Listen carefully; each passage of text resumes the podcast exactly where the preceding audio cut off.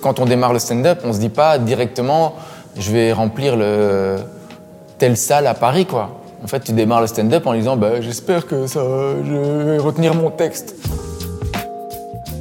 Pourquoi je le fais pas? La peur d'échouer? Peut-être même la peur de réussir. La peur de l'inconfort. Du jugement des autres peut-être. Ces questions peuvent hanter les passionnés, les rêveurs de toujours, ceux qui n'ont pas encore eu le courage de se lancer dans la vie de leurs idoles, celles qu'ils ont toujours rêvé de vivre. Mais il n'est jamais trop tard pour se lancer. Parfois, ça ne demande qu'un tout petit coup de pouce, un geste, un conseil pour que tout change. Vous écoutez le podcast du festival d'humour L'Hilarius. Ce festival du groupe GF Productions fait rire le Grand Lille chaque année, mais pas que. Il nous offre aussi l'opportunité de réfléchir avec des personnalités inspirantes sur la place de l'humour dans notre société et l'impact qu'il a dans nos vies, notre quotidien et sur notre santé. Le podcast est d'ailleurs sponsorisé par Mcom Mutuel. Dans ce nouvel épisode, nous invitons trois grands messieurs de l'humour. Le premier a créé le plus grand groupe de festival d'humour au monde, Monsieur Grégoire Führer, mais aussi l'un des artistes préférés des Français, le Belge Guillermo Guise qui nous parle de ses débuts. Et enfin, Jan Stott, l'artiste multifacette qui n'a qu'une règle, n'en suivre aucune. Grégoire Führer déniche et accompagne chaque année des nouveaux talents sur ses festivals à travers le monde. Pour lui, l'important est de se lancer pour les bonnes raisons. La passion est primordiale. C'est elle qui vous guide et vous aide à trouver votre singularité. Mais surtout, c'est elle qui vous fera tenir dans les moments les plus difficiles. Bah, le seul conseil que je peux donner euh, aux jeunes aujourd'hui, c'est de se faire confiance. C'est la seule chose. Le reste, franchement, c'est pas très important. Faites-vous confiance, qu'ils se fassent confiance, qu'ils aient confiance en eux. Euh, évidemment, derrière, il y a beaucoup de travail, il faut faire des bonnes rencontres, euh, il faut, voilà, il faut, effectivement, comme je disais aussi au, début de l'entretien, l'humour, c'est inné. C'est soit on est drôle, soit on l'est pas. voilà, a des, mais après, on, dit, enfin, moi, j'ai rencontré beaucoup de, clowns, de grands clowns dans le monde qui disaient, on a, chaque être humain a son clown. Il faut trouver son clown. Donc, je pense que potentiellement, chaque personne a, une une, drôlerie en lui ou, un, clown en lui qu'il peut aller chercher et exprimer. Donc, à la base, j'ai envie de dire, euh, c'est peut-être plus simple. Alors peut-être j'en sais rien que la danse ou la musique, parce qu'on n'a peut-être pas les mêmes. Moi, je, ne sais pas si on a tout, mais certainement qu'on a tous à un moment donné un, un, pas de danse quelque part au fond de nous-mêmes et qu'on peut le développer. Mais euh, donc l'humour à la base, il n'y a, pas de, barrière, il n'y a pas, d'incompatibilité. Je pense qu'il n'y a aucun humain qui, reste, qui, naît sur cette terre et qui euh, n'est pas fait pour l'humour. Je pense que l'humour est vraiment inné, c'est le propre de l'homme. On, l'a vu dans les conférences, etc. Même si c'est même plus que le propre de l'homme, puisqu'on a même vu à, à, l'Hilarius dans le cadre des conférences qu'il y avait des, des animaux euh, qui riaient, donc des mammifères qui rient, comme les singes, comme les, les dauphins, etc. Donc pourquoi? C'est même pas humain, c'est plus que ça. Donc, déjà, la première chose, c'est qu'il n'y a aucune raison que ça ne marche pas. La deuxième chose, c'est donc de se faire confiance. Et après, c'est de poser les bons gestes. Un jeune, poser les bons gestes. Commencer par la base. Euh, écrire, euh, répéter, tester, aller jouer dans les petits cafés-théâtres, les, les, cabarets, faire des plateaux, euh, en faire plein. et puis, et puis, et puis, tout ça, le faire avec de la joie. De le faire avec de la joie. C'est-à-dire que si à un moment donné, c'est sûr que c'est pas un métier facile au début on est mal payé, voire pas payé du tout. On, joue dans des heures qui sont compliquées. On, est, on, des fois, on a quand même le stress de devoir se confronter aux autres. Des fois, il y a de la logistique. Il faut bouger dans des conditions pas, pas forcément simples au début. Il faut faire plein de cafés-théâtres quand on vit à Paris ou quand on fait plein de, plein de plateaux. On doit prendre sa mobile, son scoot et puis passer d'un plateau à l'autre. C'est, c'est dur comme condition. Mais, mais si on a de la joie et qu'on, et qu'on a de la joie dans ce qu'on fait, on va pas le sentir passer.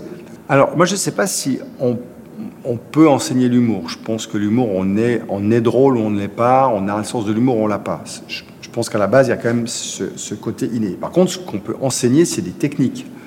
Il y a des techniques euh, qui peuvent aider, en fait, à faire passer un message. Donc les techniques. Puis après, comme l'humour est un métier, comme n'importe quel métier, y a des, effectivement, il y a, une, partie formation à acquérir, il y a, des, bah, justement des techniques à acquérir, mais il y a aussi des passages en fait à faire. On, sait que voilà, l'humour c'est quelque chose d'organique, donc euh, il, est bon de rappeler aux jeunes, aux jeunes artistes que euh, l'humour ça, se rôde dans des petites salles avec des petits spectacles, qu'il faut trouver son clown, qu'il faut être unique, qu'il faut trouver sa singularité, que copier, euh, voilà, copier les autres humoristes, ça sert à rien et que c'est contre-productif.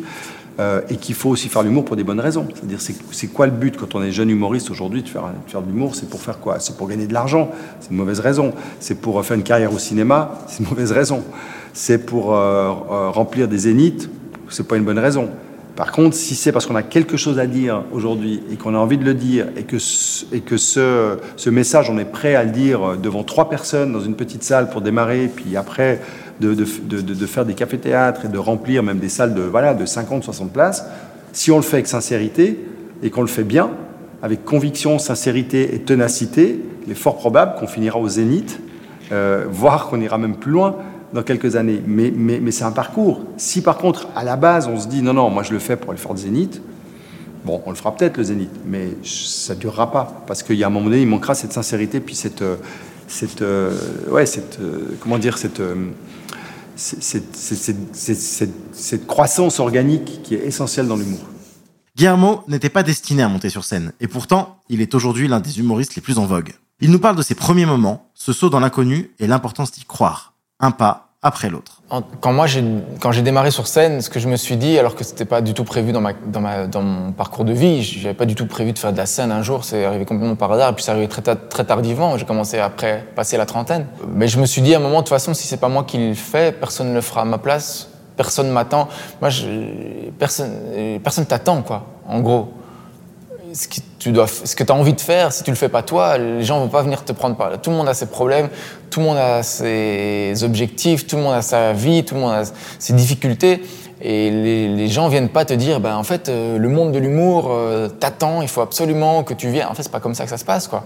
Ça se passe en disant, ben moi, il euh, y a un truc que j'ai envie de tenter, et pourquoi pas. En fait, c'est ce que je me suis dit, moi, pourquoi pas Qu'est-ce que j'ai pas grand, honnêtement, j'avais pas grand chose à perdre à ce moment-là, quand j'ai démarré le stand-up.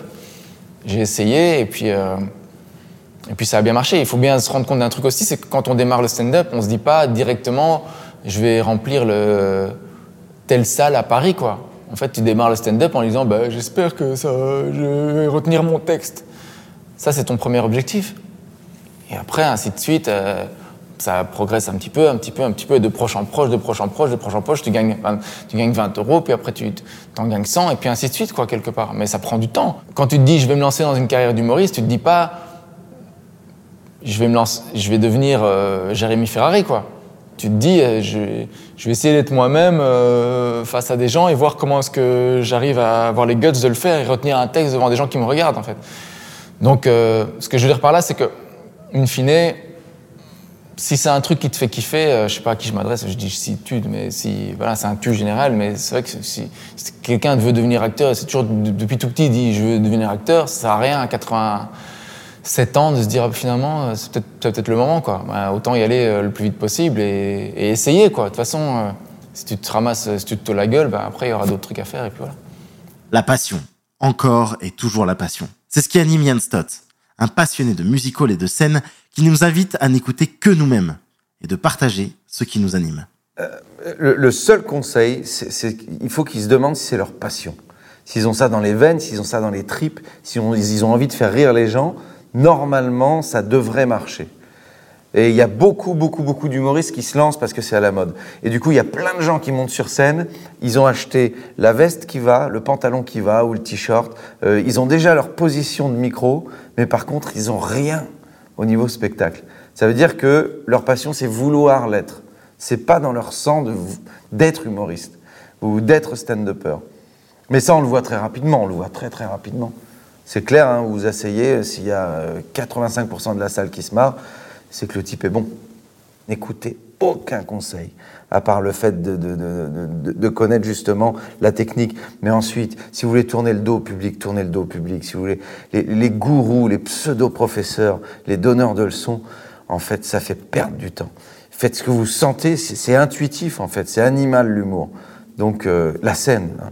Gilbert Bécaud, un des plus grands mecs du music hall, 50% de ses concerts, c'était de dos au public, il était face à son orchestre. C'est hallucinant quand même, parce que les premiers trucs que tu te dis en école de théâtre, qu'on qu entend, c'est attention, hein, faut être face au public. Non, non, fais ce que tu veux. Parle comme tu veux. Si tu as envie de bafouiller, bafouille. Il y a des grands humoristes qui bafouillent. Si tu as envie d'être morne et de ne pas bouger, ne bouge pas. Blanche Gardin bouge pas. Gaspard Proust bouge pas. Si tu as envie de trop bouger, bouge trop. faut faire ce qu'on veut. faut faire comme on le sent. On le sentira avec le public. Si ça arrive pas, ça arrive pas. C'est eux qui ont raison.